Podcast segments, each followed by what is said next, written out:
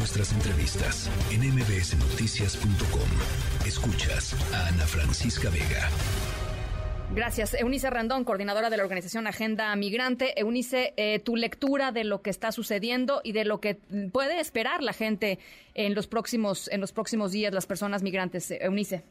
Bueno, pues yo creo que eh, lo que estamos viendo en la frontera, pues es como ya se mencionaba en este espacio, una gran concentración de personas migrantes. Por un lado, los traficantes engañando a los migrantes, diciéndoles que después del día 11 de mayo que termina este título 42, esa medida de salud pública que se ha extendido de forma exagerada, pues que van a poder ingresar a Estados Unidos. ¿Qué es lo que han hecho?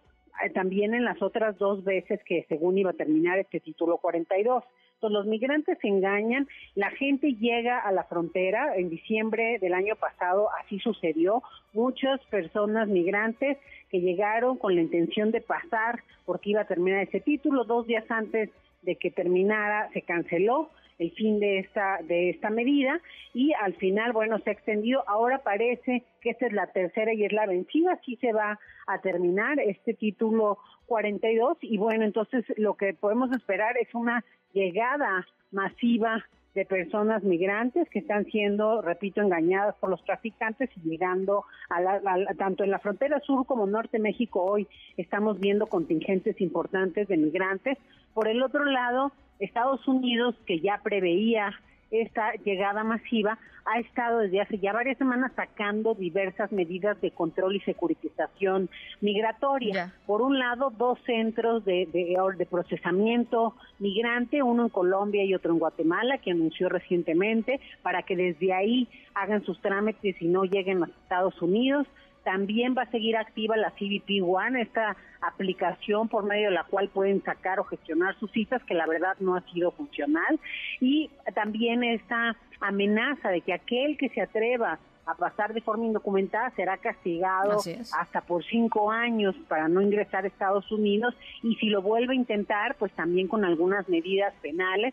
Pero la medida más preocupante, sin duda, bueno, también lo de los soldados, ¿no? 1.500 soldados que en total hacen cuatro mil con los que ya estaban ahí activos y el operativo especial anunciado por el gobernador de Texas, Greg Abbott, que tiene a diez mil guardias nacionales más mil doscientos policías estatales y una serie de tecnologías, incluso de inteligencia artificial, para detectar migrantes en la frontera. Entonces, eso es la amenaza, pero la más preocupante, repito, pues es este acuerdo que no entendemos muy bien con México, ¿no?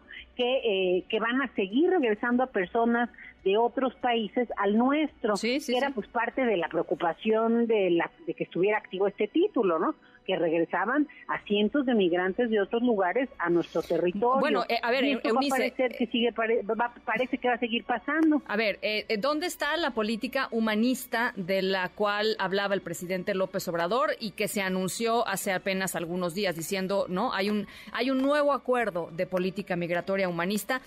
lo que vemos es, es, es otra cosa completamente distinto.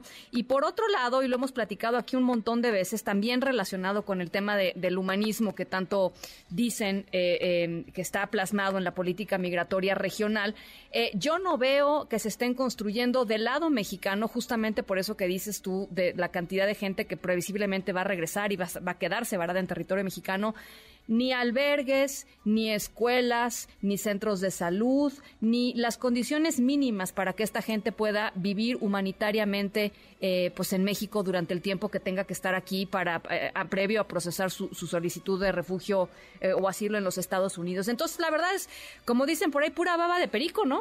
O sea, pues en realidad, como bien dices, espero yo que la llamada de hoy, que no sabemos los detalles completos, pues si al menos se haya acordado un mecanismo de recursos bilaterales para esa frontera, justo para lo que tú mencionas, para una gestión migratoria adecuada, porque es la sociedad civil y los religiosos quienes se han hecho cargo, algunos gobiernos locales que se han visto también pues obligados ante la situación, pero en realidad sí se requiere pues generar un modelo de gestión pues migratoria pues seguro, ordenado, humano, productivo incluso. Claro. Entonces, eh, ahí es donde yo espero que en la llamada de hoy hayan acordado no solamente este modelo humanitario, que así lo llaman, sino de retorno hacia México, sino que pues también el cómo ese modelo se va a aplicar en la frontera norte y con recursos para su gestión, porque de lo contrario, pues sí puede ser una bomba de presión, ¿no? Una olla de presión como ya estaba haciendo Ciudad Juárez, ya vimos ahorita cómo pues sí hay una concentración mayor a la que tradicionalmente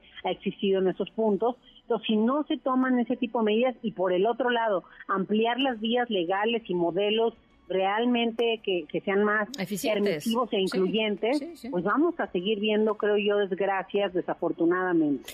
Bueno, Eunice, pues ahí está, a horas de que termine el título 42, la gente desesperada por llegar a los Estados Unidos, mal informados eh, y, a expensas, pues esto de, los criminales. Te, te, agradezco muchísimo esta, esta lectura, Eunice, como siempre.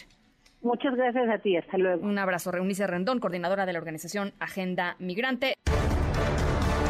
Noticias.